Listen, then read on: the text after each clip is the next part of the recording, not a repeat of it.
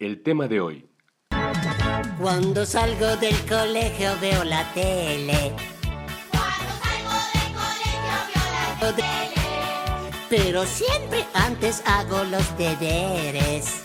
Pero siempre antes hago los deberes. Con café, con leche en media luna. A la tele no la cambio por ninguna. A ver la tele, que a la vez nos educa y entretiene. Vamos a ver, a ver la tele, que a la vez nos educa y entretiene. La televisión.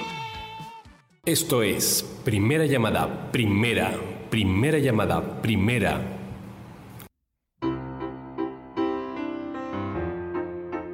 Segunda llamada, segunda, segunda llamada, segunda.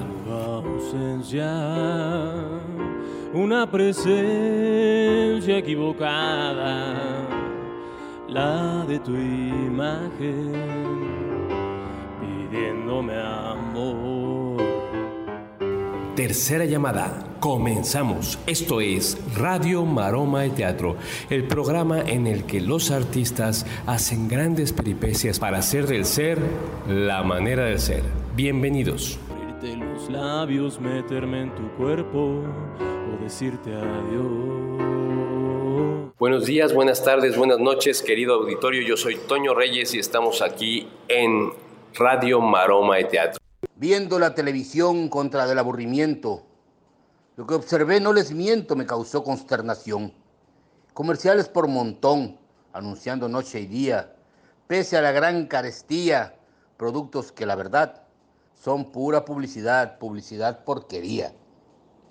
Hablar de televisión es repasar esa historia que radica en mi memoria la gran comunicación. Ver que ha formado opinión con programas comerciales, muy poquitos culturales, mil productos que al comprar llegan a decepcionar, poca verdad, muy triviales. Los dueños de la telera, magnates de gran poder, que te inducen a comer un lonchecito cualquiera, en la historia tan ligera, justo tanto de evitarlo y constante recordarlo. Yo quiero vivir mejor, por eso el televisor he decidido apagarlo.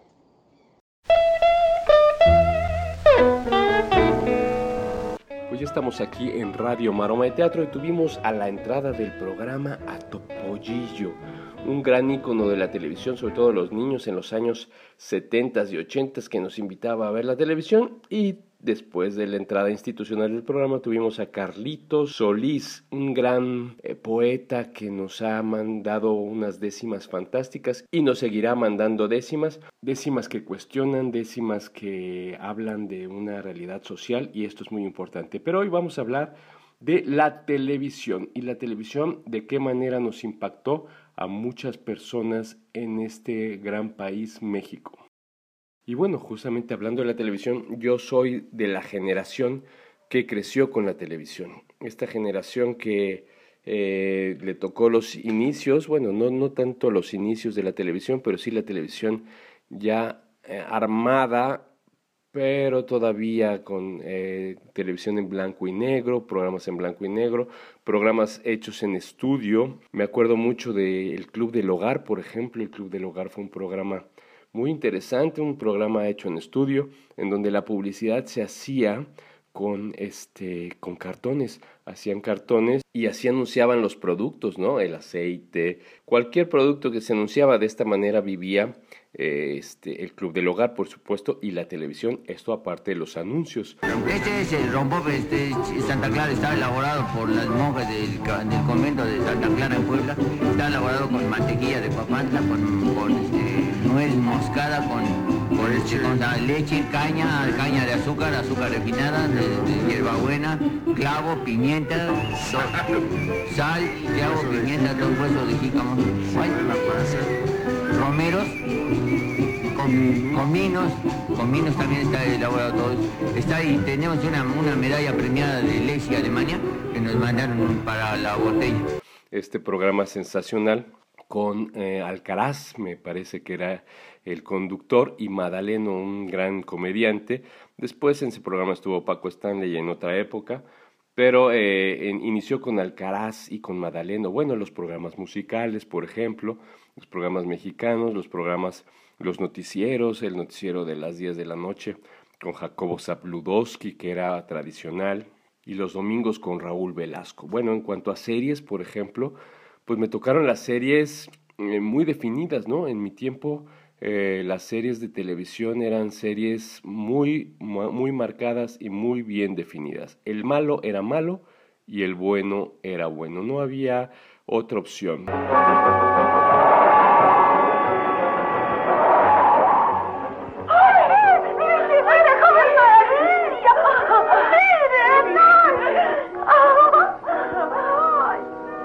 Estacionamiento prohibido.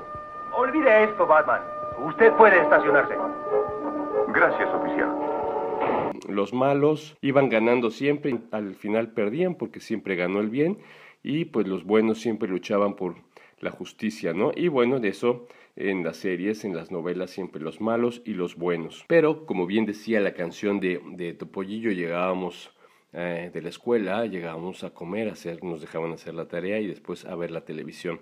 Una de las eh, cosas que más me gustaba de niño era ver las caricaturas de la Warner Brothers, eh, quien no se acuerda del Pato Lucas, eh, Box Bunny, etcétera, etcétera. Eran caricaturas muy divertidas que además eran hechas en, me parece que desde los 50 y una de las características que creo que nos marcó mucho de este de estas caricaturas fue la música, porque la Warner Brothers en esa época estaba muy preocupado por musicalizar sus caricaturas con música clásica. Bueno, y para muestra un botón, ¿quién no recuerda? Bueno, y si no lo recuerdan, vamos a disfrutar un poco de este concierto de la Rapsodia con Box Bunny, en donde él toca el piano. Bueno, obviamente Box Bunny se mueve, hace muchísimas cosas. Y además, dentro del piano, para que ustedes lo vayan disfrutando, esta escena con un poco de música aquí en Radio Maroma y Teatro, había un ratoncito que se movía y que iba esquivando eh, los golpes de la percusión del piano. Porque el piano, eh, para información de algunos que seguramente se- deben ser muy pocos los que no lo saben,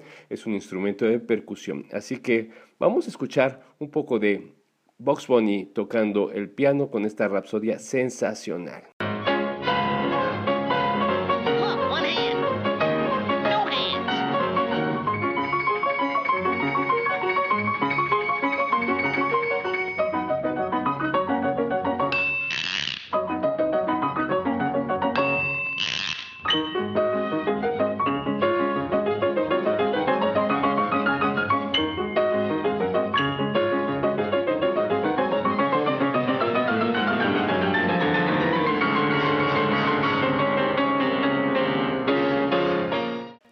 Parece a Box Bunny? Seguramente quien lo vio eh, lo disfrutó muchísimo y quien no, pues bueno, basta ir a YouTube para ver a Box Bunny tocar el piano. Ahora ya es más fácil encontrar estos fragmentos de la televisión.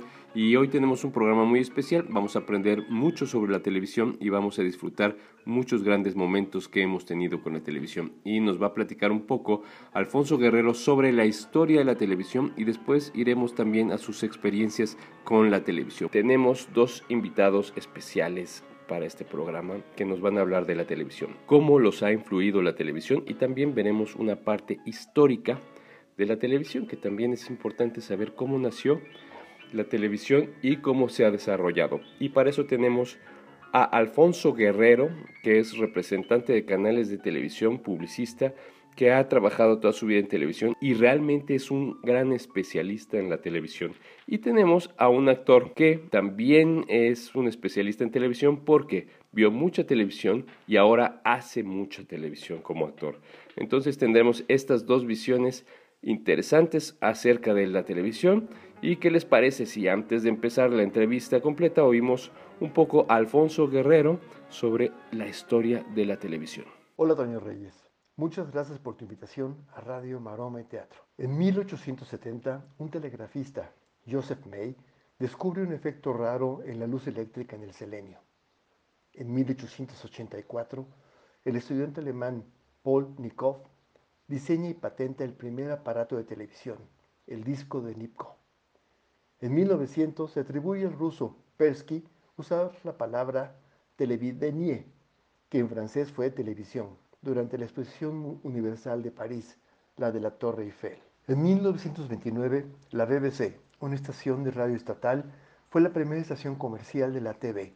Transmite a una cantante, pero sin sincronía. Primero vieron la imagen y después la oyeron.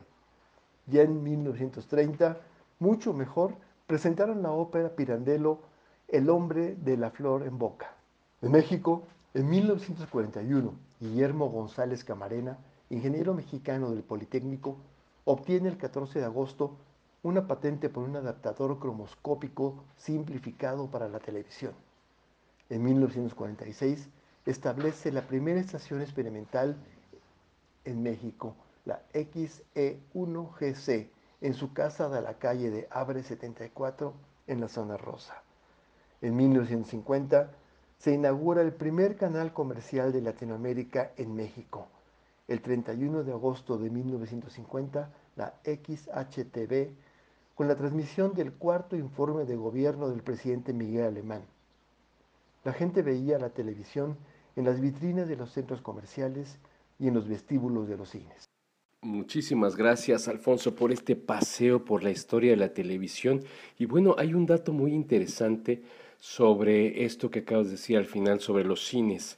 Eh, los, los, que hemos tenido la oportunidad de vivir en varios lugares de la República Mexicana, en los pueblitos, por ejemplo, a mí me han platicado, por ejemplo, que determinada persona, o la señora de la esquina Juanita, tenía su televisión, no todos tenían televisión, y muchos iban a ver los programas de la televisión, incluso llegó hasta ser negocio para algunas personas que cobraban 2, 3, 5, 10 pesos, no sé, porque la gente viera la televisión o el partido de fútbol, por ejemplo, ¿no?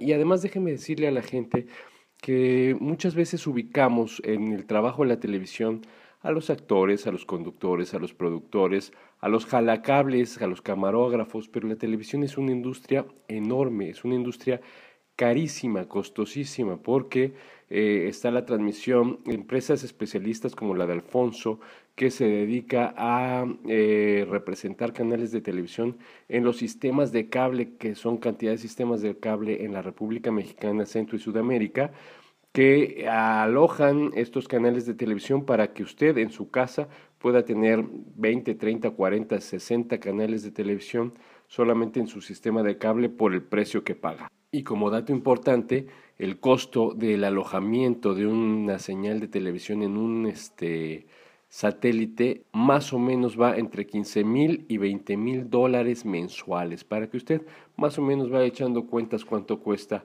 hacer televisión y tener un canal de televisión. Bueno, pues vamos a platicar ahora con los dos, justamente con Alfonso y con Carlos Álvarez, sobre la televisión y cómo los impactó de manera personal. ¿Qué impacto ha tenido para ti, Carlos, la televisión? Querido Toño, ¿cómo estás? Te saludo con muchísimo gusto desde aquí, desde la Ciudad de México, hasta este maravilloso espacio eh, que es la radio. Te felicito por tu programa de radio, por esta empresa que estás eh, realizando actualmente y un saludo muy especial a todos nuestros amigos, seguidores de tu programa Radio Maroma y Teatro. Soy Carlos Álvarez y eh, pues quiero comentar con ustedes el impacto que ha tenido la televisión para mí, que bueno, pues ha sido realmente muy fuerte, yo creo que para todos los eh, nacidos en los 60 eh, como, como es mi caso, ha tenido un gran impacto la televisión, ¿no? me acuerdo en aquellos años en que la televisión era en blanco y negro, éramos nosotros siete hermanos y, bueno, nos reuníamos todos frente al televisor ah, para ver nuestras series favoritas, ¿no? Y, bueno, pues era una manera de convivir. Em, también pues creo que ha tenido un, gran impacto en el modo de ser eh, de, todos los mexicanos, mm, desgraciadamente no siempre de manera favorable, ¿no? Porque tendemos a imitar lo que vemos en la televisión y pues nosotros crecimos viendo en su mayoría series de televisión norteamericanas en donde veíamos pues el estereotipo de la familia norteamericana. Sin embargo, me parece que la televisión es una pues eh, un gran instrumento y una gran herramienta también para comunicar, Me parece que es una maravilla, pero que hay que mirarla con detenimiento y con atención, poniendo cuidado en no excedernos, en mirar mucha televisión eh, durante el día, ¿verdad? Pero sí, efectivamente, ha tenido un gran impacto en mi vida. Me acuerdo, bueno, eh, a través de la televisión vimos llegar el hombre a la luna, era una maravilla, ¿no? Y también, bueno, ya en mi carrera como actor ha tenido un, gran impacto, puesto que el hecho de que eh, te reciban en sus casas todos los eh, espectadores, en este caso, el teleauditorio, pues es una maravilla, ¿no? Que te puedan ver eh, al otro lado del mundo, nada más con encender el televisor y que tú como actor puedas estar presente en sus casas. Ese ha sido a grandes rasgos el impacto que ha causado en mí la televisión. ¿Y para ti, Alfonso? Toño, la televisión siempre ha estado ligada a mí. Mi familia se dedicaba a la publicidad, actividad muy relacionada a este nuevo medio, la televisión. Ellos crearon el concurso de Miss México como resultado de una campaña de publicidad para los trajes de baño Catalina. En 1950 se decide hacer el concurso de Miss Universo en California. Ya existía el de Miss América, que era más de talento. Este solo sería de belleza. Y para eso cada distribuidor de Catalina en el mundo tendría que nombrar a una representante y enviarla al concurso final. En México, durante el sexenio del presidente Miguel Alemán, se le fue a pedir permiso para usar el nombre de México. Él aceptó con la condición de que fuera democrático, para todas las chicas que quisieran no solo para un grupo de modelos o aspirantes actrices. Así se mantuvo por toda su vida. Muy pocas concursantes se dedicaron al cine. Normalmente se casaban y se dedicaban a sus actividades. El primer concurso fue en 1952 y se transmitió desde las instalaciones del Teatro Metropolitan que ganó Olga Llorens de Chihuahua, quedando en sexto lugar en Miss Universo. Al año siguiente ganó Ana Berta Lepe de Jalisco, que quedó en cuarto lugar en Miss Universo, donde ganó la francesa Christiane Magnani, que posteriormente se casó con el hijo del ya expresidente alemán. Qué interesante. Inclusive se cuenta esto de las mises sobre eh, Christian Martel, que Miguel Alemán, eh, después de casarse, pues eliminó todo recuerdo de, de ella como actriz y como modelo. Muy interesante. Y cuéntenme, cuéntame, Carlos, de niño, ¿cuáles fueron tus programas favoritos?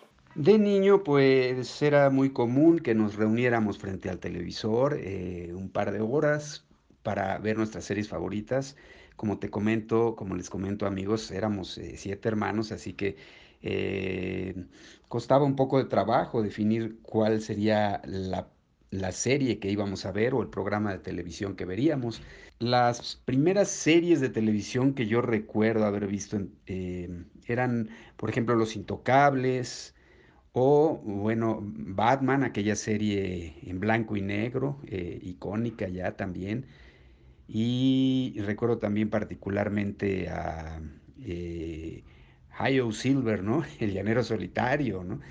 Y obviamente todos eh, crecimos teniendo antifaces y jugando mm, espadazos o andar eh, a caballo, ¿no? Con aquel tararán, tararán, tararán, tan, tan, tararán, tararán, tararán, tan, tan, tararán, tararán, tararán, tararán, tararán, y, bueno, pues pasábamos horas ahí entretenidos. Esos eran nuestros héroes. Después ya más adelante me acuerdo de haber visto Bonanza, ¿no? Se fueron por la ponderosa, señor y todas estas series que eran dobladas por puertorriqueños, creo, que, que vivían en Estados Unidos y cuyo doblaje era pues muy peculiar, incluso el propio este, Batman y Robin, ¿no? también era, era, era un doblaje así, Superman también, ¡Hey, Superman! Debemos salvar a, la ciudad, ¿no? Y hablaban así de una manera muy curiosa, ¿no?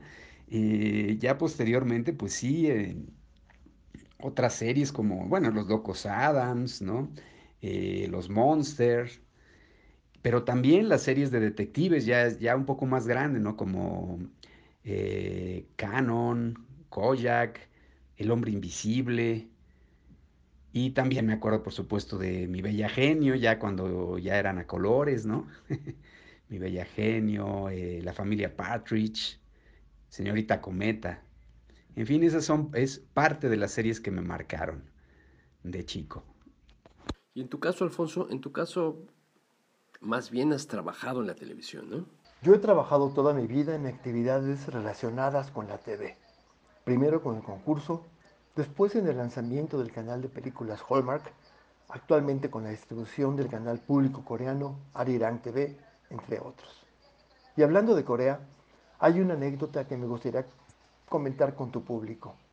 Como seguramente sabrán, Corea fue invadida por Japón desde principios del siglo XX hasta el fin de la Segunda Guerra Mundial.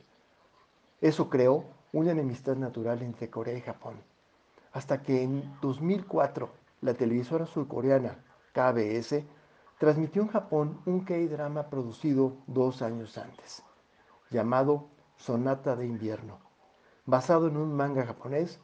Fue tal el éxito que la gente de ambos países olvidaron sus diferencias, empezaron a tomar clases de coreano o japonés, a comprar souvenirs y a viajar a ambos países. Esto es un ejemplo real de lo que puede hacer la televisión. Muy interesante esto que nos platicas y bueno, los mangas, los mangas también y toda esta eh, televisión coreana y japonesa, ya mencionaba Carlos sobre lo primero que nosotros nos tocó, a mí al menos de niño me tocó Ultraman y Ultra Seven, estas series japonesas, y señorita Cometa con el chirigón, por ejemplo, ¿no? que era fantástico este chirigón, pero el manga marcó mm, a muchas generaciones aquí en México, sobre todo generaciones de 30 y algo, que ahora son grandes eh, seguidores de toda esta eh, televisión coreana del manga. Hay mm, grandes coleccionistas de series, etcétera, etcétera. Y bueno, de niño, ¿qué pasó con, contigo de niño? ¿Qué veías de televisión, Alfonso?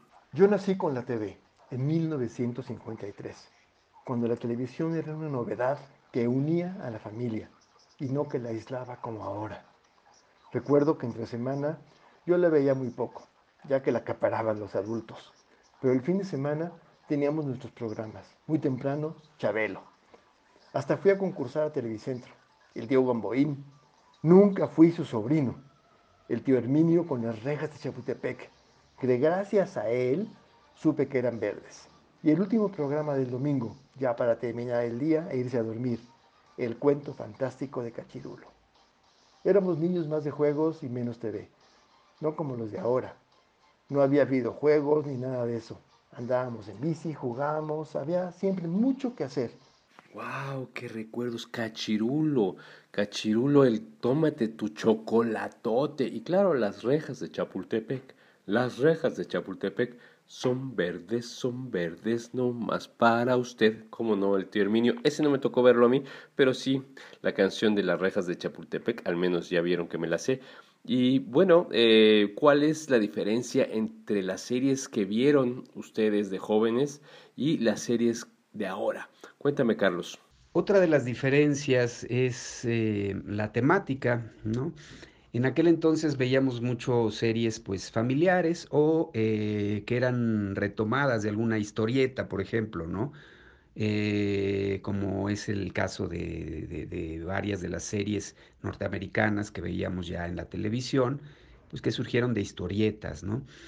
Y eh, después, pues muchos temas familiares, como te mencionaba, como la familia Partridge o este, incluso los Locos Adams o este, Señorita Cometa, ¿no?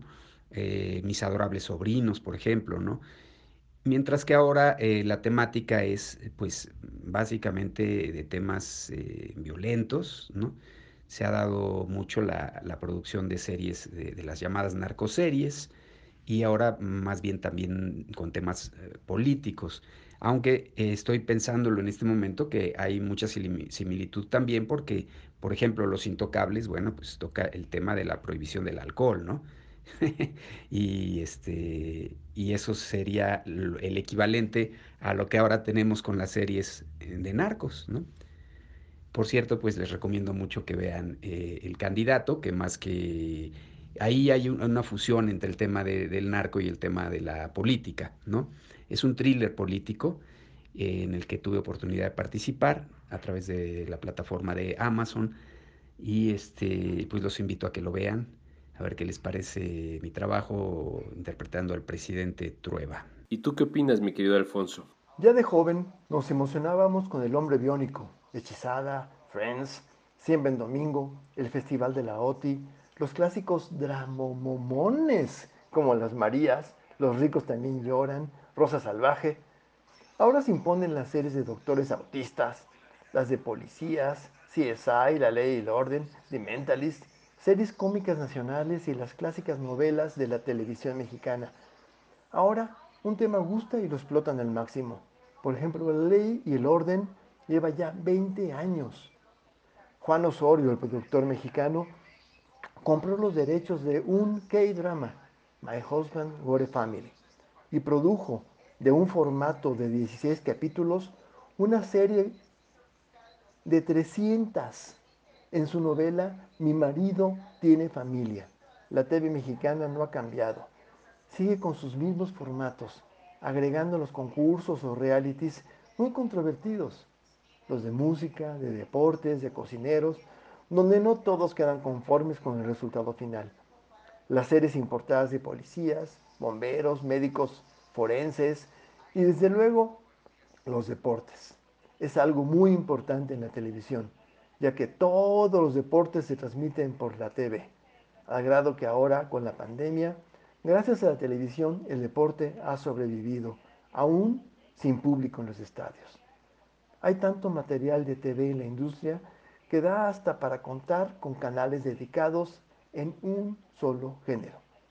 Un canal de películas, novelas, series, deportes, noticias, cocina, decoración, chismes, etcétera, etcétera. Cada uno tiene el suyo propio. Y claro, gracias a generaciones menos sofisticadas o alejadas de la tecnología, aún hay canales tradicionales con una mezcla de todo eso. Muy interesante y bueno, evidentemente la televisión se especializó, se volvió una televisión de nicho y bueno, para cerrar esta entrevista, ¿hacia dónde creen los dos que va la televisión? Y bueno, pues pensando en hacia dónde va la televisión, pues eso es, es un misterio, pero podemos visualizar que, que se dirige más bien al formato en el que ya está, que es el de las series, mucho más que la, la televisión en vivo, eh, yo diría que está pues moribunda, ¿no? Eh, incluso los noticieros también. Ahora también hay una gran diferencia eh, con la aparición del YouTube y ahora de, otras plataformas que hay, en donde pues la gente como que se siente con mayor libertad de expresar sus opiniones, las grandes cadenas de televisión eh, desafortunadamente imponen ciertas, eh, ciertos lineamientos, ciertas editoriales a, quienes participan en ellas, a los periodistas eh, o a los líderes de, opinión, a los comentócratas, llamados comentócratas, los opinólogos, opinadores, que están muy de moda últimamente. Y eh, creo que la gente está cambiando mucho y ya ha dejado de ver eh, la televisión como nosotros la conocimos, ¿no? Eh, porque además, en el caso de las series, por ejemplo, tú puedes escoger a qué hora la ves y cuánto tiempo la ves, si ves varios capítulos al mismo tiempo o si repites una escena, ¿no? Lo cual también para nosotros como actores pues es una gran ventaja porque tú puedes detener en cualquier momento la, la transmisión y regresar y volver a ver una escena que te haya llamado la atención. Entonces creo que tiene grandes ventajas y creo que la, la televisión hacia el futuro se está consolidando en este sentido, ¿no? Eh, viene la consolidación de las plataformas, ¿no? Del streaming. Y eh, en cuanto a la producción de series, yo creo que eh, pues ya está, ya está en todo el mundo. Afortunadamente también para los actores, porque hay más opciones. Y, este, y creo que ya la, el formato de la telenovela pues está en decadencia. La televisión para mí, para no complicarnos mucho, las agrupo en material de video que ves en una pantalla. Y ahí se encuentra la televisión tradicional gratuita, que hasta hace poco era analógica y ahora es digital. La televisión de paga, las plataformas digitales gratuitas o por suscripción, la web y los buscadores, con un clásico aparato de tu casa llamado televisor o pantalla. Tu computadora, tu tableta, tu celular y hasta tu reloj. Ya puedes estar viendo algo a las 24 horas del día. Lo que te falta es tiempo. Pero ahora ya puedes hasta grabarlas y verlas después. La gran diferencia con lo que pasaba antes es que ahora ves lo que quieres ver, como lo quieres ver y donde estés. Ahora, durante la pandemia, el consumo de la televisión ha crecido de una forma exponencial, más de un 300%. Aunque la producción se contuvo un poco, impulsando el uso de materiales previamente grabados, ahora se retoma poco a poco. Ya trabajas desde tu casa, ya estudias en tu casa, ya ves a niños de tres años sentados frente a una pantalla estudiando. Esa ya va a ser la nueva normalidad, que seguramente va a permanecer de una forma u otra, aún después de la pandemia. La gente ya vio que puede trabajar desde sus casas. El tráfico va a bajar, las oficinas se van a transformar en virtuales. Aún nos falta mucho, pero hay que seguir adaptándonos porque la tecnología ya está aquí. Pues muchas gracias a los dos por haber participado en este programa de la televisión y seguramente hicimos un viaje muy interesante que seguiremos haciendo por la televisión. Gracias Carlos. Muchas gracias querido Toño por eh, comunicarte conmigo, por invitarme a participar en este programa. Te felicito de nueva cuenta porque siempre estás emprendiendo nuevos proyectos y este me parece fabuloso. La radio es algo fascinante que a diferencia de la televisión yo creo que no, no, no, no va a morir, ¿no? Este, la radio nos impulsa mucho a, a desarrollar nuestra imaginación y siempre el escuchar a otra persona sin ver su imagen resulta interesante. Muchas gracias por la invitación. Gracias Alfonso por haber estado en este programa y nos lo hemos pasado muy bien. Gracias Toño por la invitación y al público de Radio Marome Teatro por su interés en la televisión. Pues muchísimas gracias. Tuvimos a Carlitos Solís con la décima, Alfonso Guerrero como invitado especial y a Carlos Álvarez también. Gracias a los tres por haber participado en este programa de la televisión y vamos a escuchar un rolón del tercer Festival de Jazz de Tulum con Pico de Gallo. Yo soy Toño Reyes, nos escuchamos la próxima emisión. Abur. Batey, Mojito Anguarapo Bar presenta El Momento Musical.